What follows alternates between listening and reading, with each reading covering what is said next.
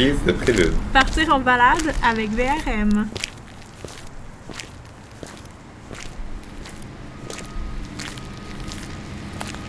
Bonjour, c'est Maude. Bienvenue à En guise de prélude, la balado du réseau Ville Région Monde. Dans ce septième épisode, on va s'intéresser à la question du coworking. Bon, ça fait plusieurs années que le terme existe, on en entend parler de plus en plus. Il y a même différents espaces de coworking qui ont ouvert à Montréal et ailleurs, mais qu'est-ce que c'est au juste? Pourquoi et comment des travailleurs autonomes, des petites entreprises BNL ou coopératives en viennent à vouloir partager certains espaces de bureau? On s'est aussi demandé ben, comment ces espaces-là s'insèrent dans la ville, de quelle façon est-ce qu'ils la transforment, quels effets est-ce que ça peut avoir sur les quartiers dans lesquels ils s'établissent? Pour répondre à nos questions, mes collègues Antoine et Valérie sont allés à la rencontre de Vincent Chapdelaine, cofondateur de Temps Libre, un espace de coworking situé dans le Myland à Montréal. Ils sont aussi allés à la rencontre de Priscilla Ananian, qui est professeure et chercheur au département d'études urbaines et touristiques de l'UQAM et qui, dans une récente étude, s'est intéressée aux espaces de coworking. Bonne écoute!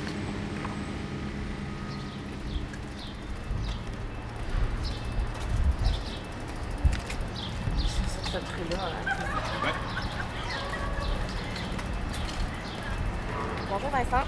Bonjour Valérie. Ben, je suis contente qu'on se rencontre aujourd'hui. En fait, euh, je vous- on voulait te poser des questions à propos de coworking. Euh. Donc, j'aimerais que tu nous en parles, que tu nous dises ce que c'est et euh, aussi euh, que tu nous dises quel est ton rôle à euh, temps libre. Ben parfait. Écoute, euh, un coworking, dans disons, la, la définition la plus euh, plate du terme, c'est de dire ben, c'est un espace de travail partagé. Donc c'est un, un lieu dans lequel différents, différents travailleurs autonomes ou des, des, petites organisations vont pouvoir partager un même local et euh, des ressources, euh, l'imprimante, le photocopieur, et ainsi de suite. Euh, mais en réalité, un coworking, c'est vraiment plus que ça. Puis ça, quand on parle de coworking, généralement, on parle de, quelque chose qui est plus de l'ordre du- d'un mouvement ou d'une- culture du travail qui, euh, qui va beaucoup plus loin que le partage de ressources. Donc, moi, ce que j'aime dire, c'est que le, un coworking, c'est une communauté. C'est une communauté de, de travailleurs, mais encore plus une communauté d'humains qui se retrouvent euh, souvent à échanger des mêmes valeurs, à pouvoir comme, créer des occasions de collaboration de, et de socialisation aussi, tout simplement. Donc, euh, c'est un mouvement qui est né beaucoup à la base pour sortir les travailleurs autonomes de l'isolement, euh, que peut être le travail à la maison, admettons. Mais plus ça va, plus ça devient aussi des genres de foyers d'innovation, de, développement euh, local. Je suis un des cofondateurs de Temps Libre avec euh, Gaël Généreux à l'époque. Et euh, je suis encore sur le conseil d'administration de Temps Libre. Temps Libre, c'est une coopérative indépendante qui a été incubée là, en 2015 dans mon organisme Espace-Temps, où je suis toujours euh, directeur général. Donc, Espace-Temps, on, développe des projets à impact social. euh, et parfois, on accompagne des clients dans la création d'espaces collaboratifs. Donc, le euh, Espace-Temps, c'est un organisme qui a maintenant 10 ans d'existence. Moi, personnellement, mon, mon background, j'ai étudié et travaillé comme bibliothécaire. Et j'ai beaucoup réfléchi aux bibliothèques comme lieu de participation citoyenne, des lieux ancrés dans leur communauté, des espaces publics euh, ouverts à tous. Et euh, ces réflexions-là m'ont amené nat- naturellement à m'intéresser à tout le mouvement des tiers-lieux, euh, des lieux justement qui sont vraiment communautaires, gérés par des membres. Euh, le coworking, c'est un, des, disons, dans la typologie des tiers-lieux, il y a plein de types d'espaces, mais le coworking en fait partie.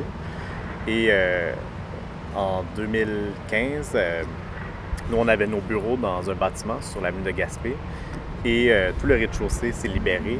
Puis ça, ça nous a comme, on s'est dit, il y a une opportunité là, on pourrait créer notre espace.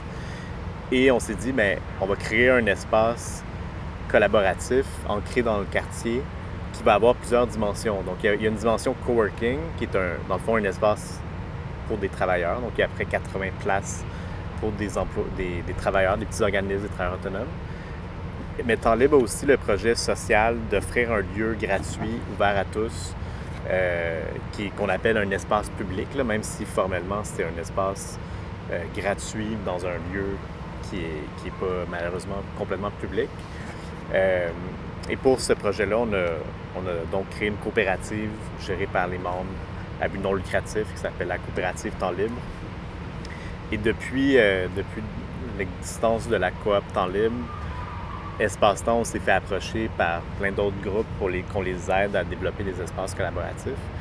Et parmi des exemples de projets qu'on accompagne en ce moment, on aide. on a travaillé avec un organisme qui s'appelle Présage, qui travaille auprès d'organismes dans le secteur des aînés et du vieillissement. Avec eux, on les a aidés à développer un espace de coworking pour des, organismes et des travailleurs de, ce créneau-là, du secteur des aînés.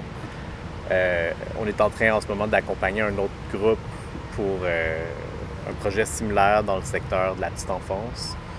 On accompagne une table de quartier euh, dans Huntsic, une autre dans Centre-Sud pour créer des espaces citoyens, donc des lieux de participation civique qui incluent souvent des, espaces communs pour les citoyens, mais aussi des espaces pour des organismes, des travailleurs.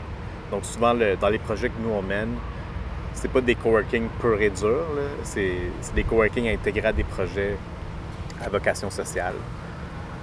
Et il y a une grande compatibilité parce que les coworking, ceux en tout cas qui nous inspirent, c'est avant, d'être des lieux, c'est des communautés de, de gens, d'humains qui ont envie de travailler dans un même lieu.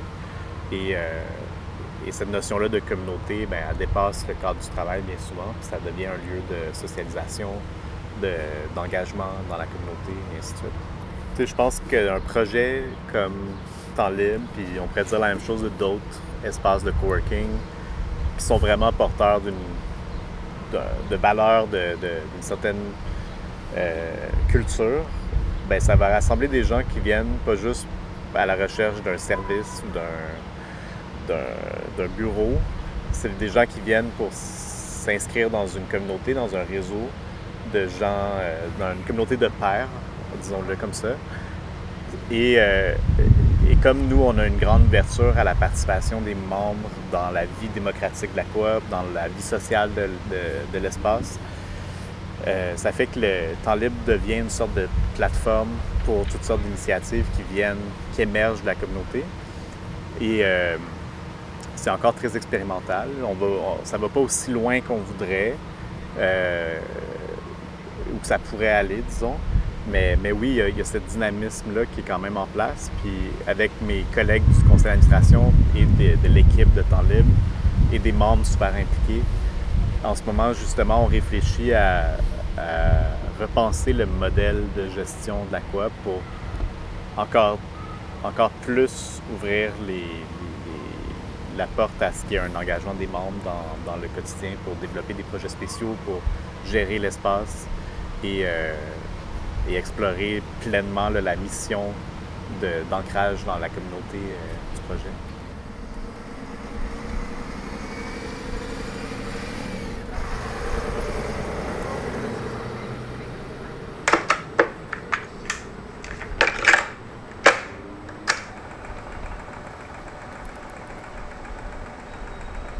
On est avec Priscilla Ananian au département d'études urbaines et touristiques de l'UQAM. Juste avant de commencer, euh, te présenter et nous parler un petit peu de tes intérêts de recherche en quelques mots. Oui, alors euh, merci pour l'invitation. Je suis Priscilla Anagnan, je suis architecte urbaniste de formation. Euh, mes intérêts de recherche gravitent autour de, des questions d'urbanisme et de régénération urbaine, plus précisément sur deux aspects. Un premier aspect qui est l'impact que les acteurs scientifiques, technologiques et créatifs ont sur la ville et comment ils font évoluer les pratiques de l'urbanisme. Et euh, le deuxième intérêt qui est plus euh, lié en fait à la question de la cohabitation euh, des fonctions et des usagers dans les quartiers qui ont des multiples vocations, donc surtout les quartiers touristiques, mais les quartiers centraux de façon plus générale. Vous avez récemment travaillé sur les espaces de coworking. Mm-hmm. On en voit de plus en plus, on en parle beaucoup, mais c'est quoi les espaces de coworking? Est-ce que tu peux nous en donner des exemples? Bien sûr, donc les espaces de coworking, c'est un, terme en fait qui est très à la mode, qui est très utilisé euh, notamment par les politiques publiques, surtout en Europe, euh, en France. Euh, ce sont des espaces partagés, donc des espaces de travail où les travailleurs peuvent louer en fait ces espaces pour quelques heures, pour une journée, pour un mois ou pour toute l'année. Et ils ont en fait différents services qui peuvent accompagner ces espaces. Donc utiliser par exemple une cuisine collective ou bien avoir des salles de conférence, des imprimantes. Donc il y a toute une série de services qui peuvent accompagner, euh, mais en fait ce qui distingue les espaces de coworking donc, dans cette définition-là par rapport à des espaces de bureaux traditionnels, c'est vraiment la question de la collaboration entre les différents travailleurs parce que généralement les espaces de coworking, euh, pas toujours, mais généralement ils sont euh, plutôt thématisés donc autour d'une certaine niche d'activité. Donc par exemple l'architecture, le design, euh, le multimédia, l'édition ou autre. Et donc l'idée c'est d'avoir des gens qui sur des aspects similaires en fait et qui pourraient par la proximité physique éventuellement collaborer. Euh, il y a quelque chose de très important qui est le rôle du gestionnaire de l'espace de coworking parce qu'il agit un peu comme un animateur ou un médiateur euh, entre ces différents travailleurs. Donc certains espaces de coworking euh, sélectionnent leurs travailleurs sur base de leurs projets, sur base de leurs intérêts et afin d'assurer justement une certaine complémentarité d'activité. Euh, voilà, donc ça c'est la définition d'espace de coworking de façon générale. Euh, c'est un concept qui a été beaucoup récupéré par l'industrie euh, immobilière. Donc les promoteurs immobiliers ont récupéré ce concept pour mettre à jour un peu l'immobilier de bureau et donc en, aménageant en fait des espaces de coworking à l'intérieur de tours de bureaux plus classiques. Donc c'est le cas de Regus, du réseau Regus ou bien de WeWork qui existe dans plusieurs villes internationales mhm. et qui, au contraire des espaces de coworking plus classiques n'ont pas forcément cette euh, fonction en fait de médiation ou de, ou de, de, mise en relation des, des, personnes. Donc les personnes euh, cohabitent plutôt, donc partagent un espace, mais sans forcément partager euh, vraiment des idées ou bien des projets ensemble. Et puis, quel lien est-ce qu'on peut faire entre les espaces de coworking et l'urbanisme? Alors, euh, les espaces de coworking, c'est l'un des éléments euh, associés à un processus qui est beaucoup plus large, euh, qu'on appelle la réterritorialisation des activités économiques. Donc, ça, veut dire en fait que certaines activités économiques qui étaient plutôt en périphérie sont maintenant dans les villes et plutôt dans les quartiers centraux. Euh, et donc, euh, par exemple, les quartiers de l'innovation sont un exemple, les espaces de coworking, les Fab Labs, euh, voilà, toute une série d'espaces qui émergent. Et donc, les espaces de coworking sont l'une de ces manifestations-là. et le lien avec l'urbanisme est quand même assez important, même c'est une tendance qui est en train d'émerger progressivement, parce qu'il faut savoir quand même que ça, donc les espaces de coworking concernent une, une, part peu significative du marché, même si aujourd'hui on n'est pas capable de l'estimer euh, concrètement en fait. Donc on, peut avoir une idée par rapport au nombre de travailleurs autonomes, etc. Mais on ne peut pas mesurer concrètement en fait quelle est la part euh, que ça occupe du marché du travail. Euh, mais malgré le fait que ça occupe une, petite partie, euh, la tendance est très importante à observer parce qu'il y a une première question qu'on peut se poser. Les espaces de coworking, par exemple, à l'intérieur de bureaux classiques, euh, le fait que des grandes entreprises sont en train de rationaliser leurs espaces de bureaux fait en sorte qu'il y a beaucoup de, bâtiments de bureaux en fait, qui ne sont plus utilisés ou qui sont sous-utilisés. Mmh. Et donc on peut se poser la question en matière de zonage de fonction, donc d'urbanisme, l'évolution de ces espaces en termes de reconversion.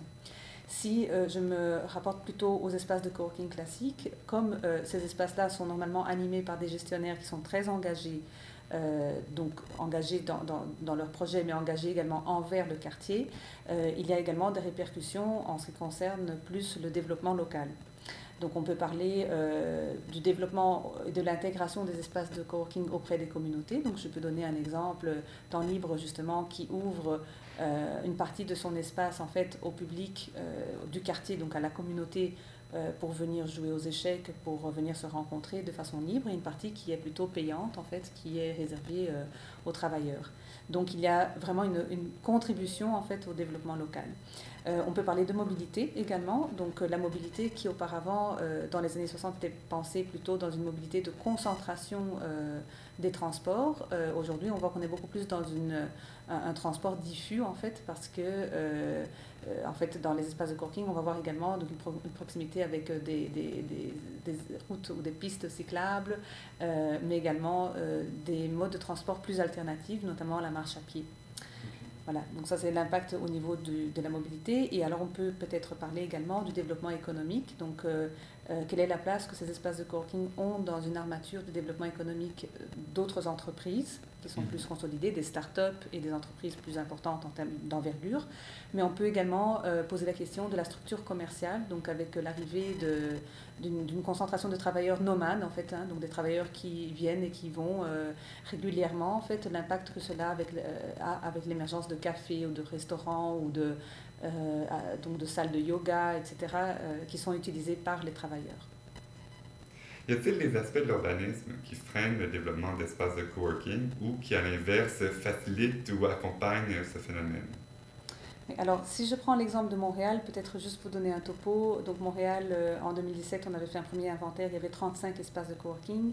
Euh, un an après, on a fait un nouvel inventaire, on avait 51 espaces de coworking, donc ça montre que vraiment il y a une tendance à Montréal, pour, mhm. euh, il y a un engouement pour ces espaces-là, avec une diversité assez importante. Il y a des OBNL, il y a des entreprises privées, il y a des coopératives.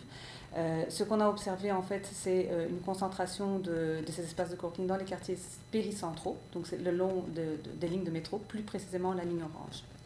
Donc il faut dire qu'à Montréal, il n'y a pas un une politique publique en fait incitative pour l'installation de, ces espaces de coworking. Donc ces espaces vraiment se localisent à partir de leur, euh, je dirais, de leur intérêt, de des opportunités qui saisissent sur le territoire. Euh, et donc, le, principal levier, en fait, évidemment, c'est l'abordabilité des loyers. Donc, c'est la raison pour laquelle ils s'installent dans les quartiers péricentraux. Donc, pas très loin du centre-ville, où il y a encore des opportunités, il y a encore des grands espaces, donc des espaces anciennement industriels qui peuvent être reconvertis. Donc, euh, ce sont en fait les principaux leviers pour attirer ces espaces-là. Par contre, euh, il y a plusieurs freins, donc plusieurs freins liés par exemple à la mixité des fonctions, au zonage, pour permettre justement des activités mixtes euh, dans des bâtiments, donc euh, des bâtiments donc, qui, ont peut-être différentes fonctions. Donc, il pourrait y avoir des fonctions résidentielles, mhm. un espace de coworking et encore euh, des, espaces commerciaux au rez-de-chaussée. Donc, ça, ça peut être un, un des exemples. une autre question également, c'est le développement, le, le, support en fait de ces activités-là. Donc, souvent, les programmes de développement économique et ceux de l'urbanisme ne sont pas intégrés. Et donc, les guichets, si vous voulez, de, de, pour aller en fait, donc les guichets qui sont utilisés par des entreprises, fait, pour le développement économique n'est pas le même que euh, pour, euh, par exemple, améliorer le cadre de vie autour des espaces de coworking, pour mhm. prévoir, par exemple, des supports de vélo, euh, pour prévoir, en fait, des pistes cyclables, pour améliorer le, la marchabilité dans le quartier.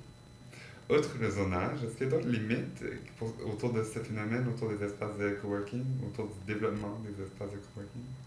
Euh, oui, euh, donc on peut citer notamment, euh, ça, va déjà très loin en fait, hein, si on, prend par exemple les statistiques de Statistique Canada, en fait, on ne peut pas tout simplement mesurer, en fait, évaluer donc la, part de la population qui, qui est autonome, oui, mais qui, travaille dans ces espaces-là, parce que mhm. c'est pas encore compris en fait, c'est pas rentré dans les dans le, dans, dans le registre, donc c'est des tendances qui sont en émergence, et donc ça demande que à la fois les outils d'accompagnement, mais également les outils qui sont mobilisés pour la prise de décision, par les pouvoirs publics évolue.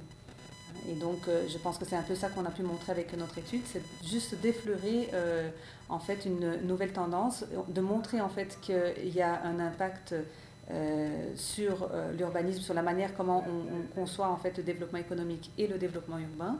Donc, ça montre qu'il y a une, nécessité d'arrimage et que c'est un, un, un, premier frein en fait qui doit être un défi en fait qui doit être mm-hmm. relevé.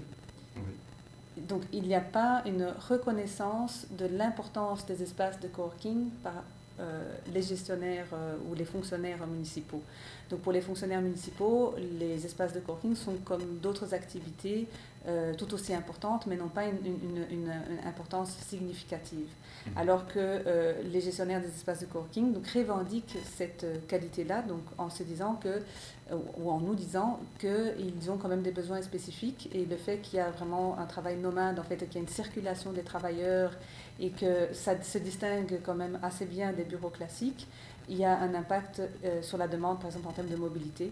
Euh, donc on ne peut plus juste penser la mobilité, avec des grands pôles de concentration de transport, mhm. mais qu'on doit vraiment penser avec une euh, différentes possibilités de, diffusion de ces transports-là. Donc euh, les, autopartagés, la marchabilité, le vélo évidemment restent des moyens privilégiés par, par ce type de travailleurs. Il y a vraiment une importance à étudier les espaces de coworking à partir des études urbaines en complément ou en se distinguant plutôt des autres euh, sciences, donc les sciences de la gestion, euh, le management de façon plus générale, euh, ou même tout ce qui est en lien avec la sociologie du travail. Donc ce ne sont pas ces aspects que nous étudions. Nous étudions vraiment l'intégration des espaces de coworking à la ville, qui est un... Et, de façon plus générale, la question de, de l'évolution des modes et espaces de travail dans la ville. et donc ça, c'est quelque chose qui, qui est assez inédit en fait et qui commence à être, donc nous ne sommes pas les, seuls heureusement, mais c'est un mouvement qui commence euh, progressivement en fait à, émerger. Alors ce qu'on a pu trouver dans notre recherche, on a fait une revue de littérature assez exhaustive et euh, on voit en fait que les, articles scientifiques en français et en anglais dans les principales bases de données euh, bibliographiques qui se rapportent en fait à la question des espaces de coworking sont en lien avec euh, ces autres sciences-là. Donc il y a encore très peu d'éléments euh, qui interrogent ce phénomène-là à partir des études urbaines. C'est certain que c'est un phénomène qui suscite beaucoup d'engouement. Euh, je me demande cependant, est-ce qu'on peut en faire certaines critiques? Certainement. Alors, il y a plusieurs critiques qui sont à faire parce que cet engouement-là oriente beaucoup les politiques publiques en France, donc pas ici à Montréal pour l'instant. Euh, mais le problème que ont les, les, cas français, c'est qu'ils euh, créent en fait des espaces de coworking à l'intérieur de programmation de grands projets urbains dans des quartiers qui sont en relance. Mhm. Et euh, souvent, ces espaces ont, ont, de la peine en fait à, à, fonctionner parce que ça ne sert à rien de, de créer un espace s'il n'y a pas un écosystème économique qui supporte en fait et qui est demandeur de ce type d'espace-là. Donc, euh, il faut être assez critique par rapport à la possibilité que ces espaces-là ont de générer de la créativité ou de l'innovation, de favoriser plutôt, parce qu'il faut savoir aussi que ces espaces sont utilisés euh, par des professionnels autonomes qui ne sont pas forcément en lien avec des niches créatives euh, ou technologiques, mais qui sont plutôt dans des niches, je dirais, donc plutôt dans la débrouille, je dirais, et le fait d'avoir une instabilité euh, sur le plan du travail et, des fois une, une, flexibilité qui est associée à cette instabilité-là, fait en sorte que l'espace de coworking est un des espaces qui est utilisé dans euh, la trajectoire en fait du travailleur, euh, de la même façon que peut-être dans la plupart des jours de la semaine, il travaille, il ou elle travaille à la maison ou dans un café. Donc il ne mhm. faut pas prendre l'espace de coworking comme étant un, un, espace isolé ou créateur d'emplois. Non, au contraire, il faut le regarder comme étant un élément d'une trajectoire plus complexe euh, et euh, plus dynamique, en fait, qui, euh, qui répond à un besoin, en fait, mais qui est lié également à l'instabilité du marché du travail et à la précarisation du travail. Donc c'est juste un des éléments par rapport à un phénomène qui est beaucoup plus large et qui mérite l'attention, en fait, des, des politiques publiques et des chercheurs. Merci.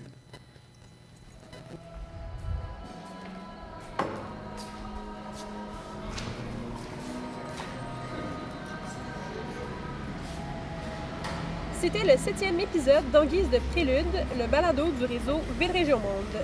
Pour écouter nos autres épisodes et pour avoir accès à une foule d'informations concernant les études urbaines et la recherche sur la ville, au Québec comme ailleurs, rendez-vous sur le www.vrm.ca.